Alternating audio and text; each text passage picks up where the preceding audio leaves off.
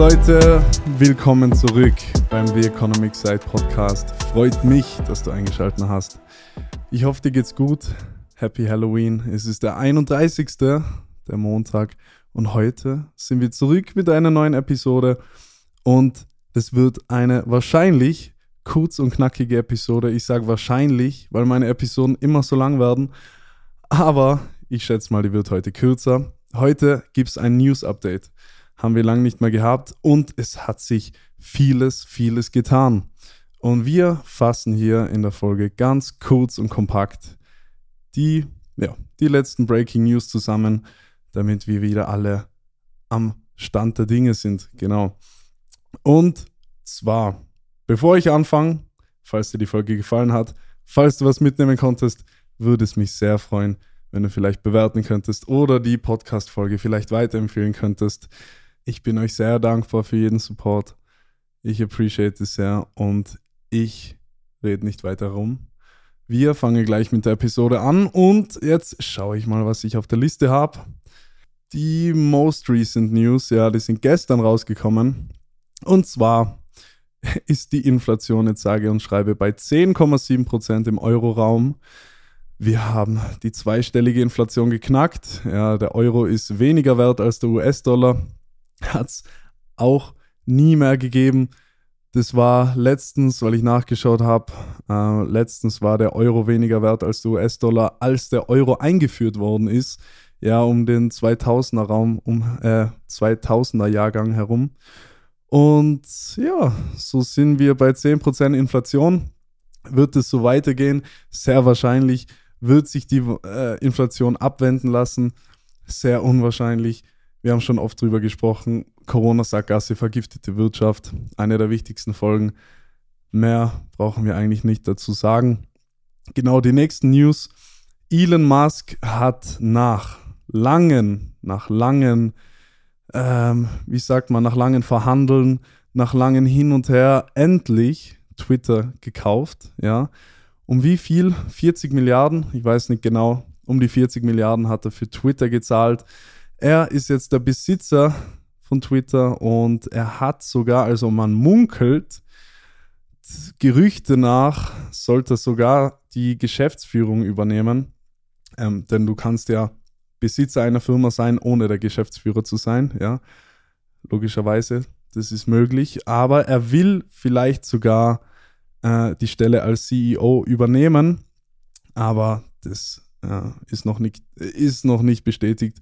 Bestätigt jedenfalls ist, dass er den aktuellen CEO rausgeschmissen hat und den aktuellen CFO, also CEO ist der Chief Executive Officer, das ist der Geschäftsführer, und der Chief Financial Officer ähm, ja, ist quasi ähm, eine untergeordnete Geschäftsführung nur für die Finanzen der Firma. Die hat er beide rausgeschmissen.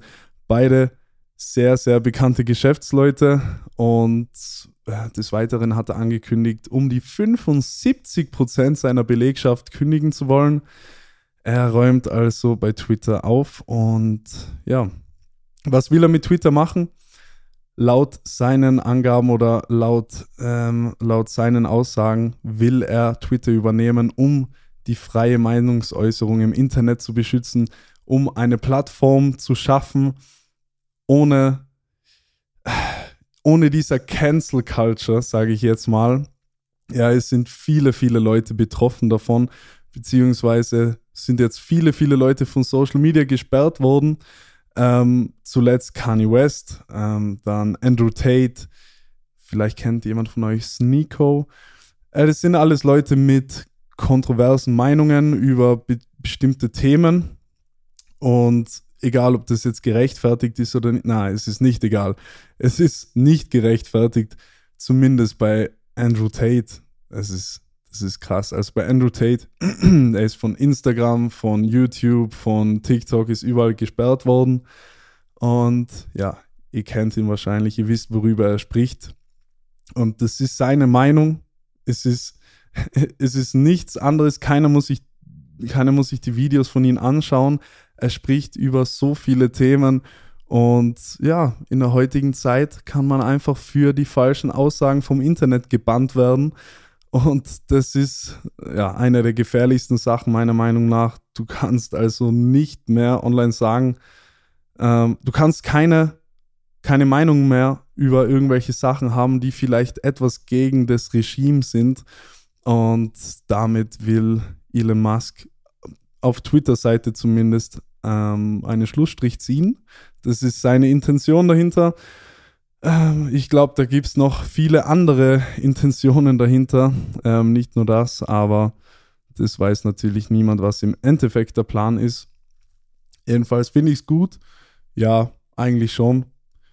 Ähm, was jetzt in letzter Zeit abgegangen ist mit dem eben, mit dem Bannen vom Internet von verschiedenen Leuten. Das ist, das ist ja, eine typische Zensur, Zensur von Meinungen. Jedenfalls finde ich es gut, äh, dass Elon Musk diesen Weg einschlägt. Ob er seine Position ausnützt, ob er seine Position richtig verwendet, so wie er es tun sollte, das wissen wir natürlich im Endeffekt nicht, aber wir sehen, was in Zukunft noch kommen wird. Äh, die nächsten News, Kanye West, das haben wir eh, eh schon gesprochen, Kanye West ist von vielen Plattformen gebannt worden, jetzt wieder freigegeben. Ähm, der Deal Yeezy mit Adidas ist geplatzt. Er ist jetzt kein, also laut Forbes List, kein Milliardär mehr. Er hat, glaube ich, weiß nicht, wie viel er jetzt verloren hat, aber durch den Cancel mit Adidas hat er jetzt nur noch, unter Anführungszeichen, nur noch 400 Millionen äh, Net Worth laut Forbes List. Dann ist eine Collaboration mit Gap aufgelöst worden, also GAP, diese Fashion-Marke. Und was war noch mit Kanye West? Eine Sekunde, ich schaue gerade nach. Ah ja, genau. JP Morgan hat seinen Bankaccount geclosed, ja, oder gefreezed. Ähm, das ist natürlich richtig heftig. Also, wenn man seine Konten geschlossen bekommt, das ist krass. Und äh, was noch ist, genau seine Lieblings-High-Fashion-Designer-Brand Balenciaga hat ihn auch gecancelt. Das ist alles darauf zurückzuführen. Ihr habt es vielleicht mitbekommen. Er hat viele Interviews dazu gegeben. Da gab es zwei, drei Sachen. Ähm, einmal dieses White Lives Matter T-Shirt.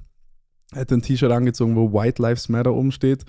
Ähm, wie kontrovers das jetzt ist, muss jeder für sich selber beantworten. Jedenfalls, das ist ein Grund, warum er gecancelt worden ist.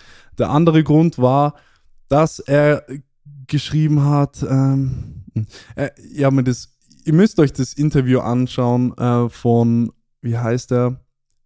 Pierce, wie heißt der? Morgan Pierce? Eine Sekunde. Genau, Morgan Pierce Uncensored. Das ist, ähm, ja, das ist ein ein, ein, eine TV-Show? Ist es eine TV-Show? Ja, ich glaube schon. Da interviewt er verschiedene Promis und ja, ich würde sagen, Leute, die einfach gerade im Gespräch sind. Und da hat er ausführlich über diese ganze Geschichte gesprochen. Ist sehr interessantes Interview und lustiges Interview, denn Kanye West ja, lässt nicht mit sich spielen und ist, ja, ist lustig anzusehen. Würde ich euch empfehlen.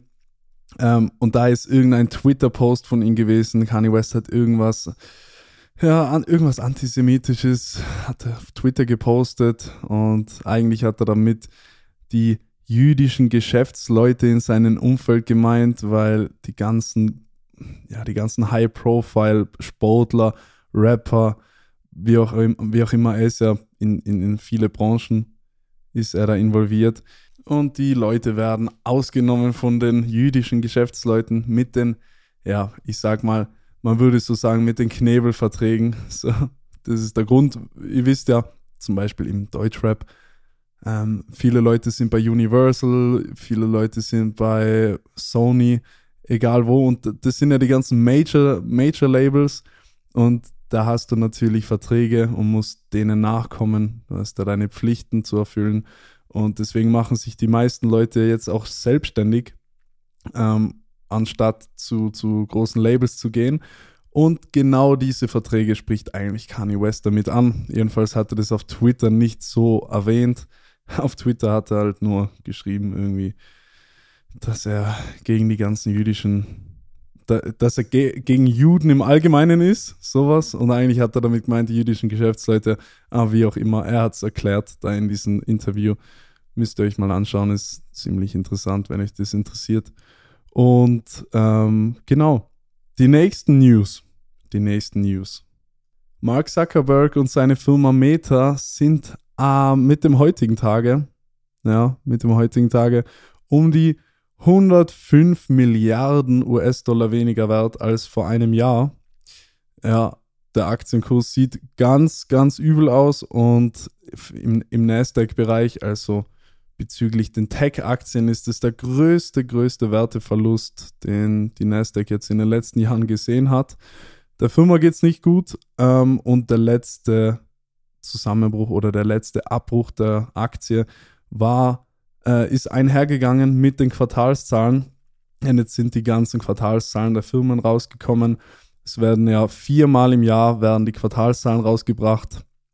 Und ja, das sind Umsätze, Erträge und alles bezüglich Bilanz, Werteentwicklung, Umsatzentwicklung und so weiter und so weiter. Da wird alles festgehalten. Und da du ja an der Börse bist, also da die Aktiengesellschaft Meta an der Börse ist, müssen sie das natürlich ähm, ja, quartalsweise immer veröffentlichen, so wie auch jede andere Firma, die an der Börse ist. Und das hat aktuell keine guten Auswirkungen auf ihn oder seine Firma gehabt. Er hält weiter dran fest.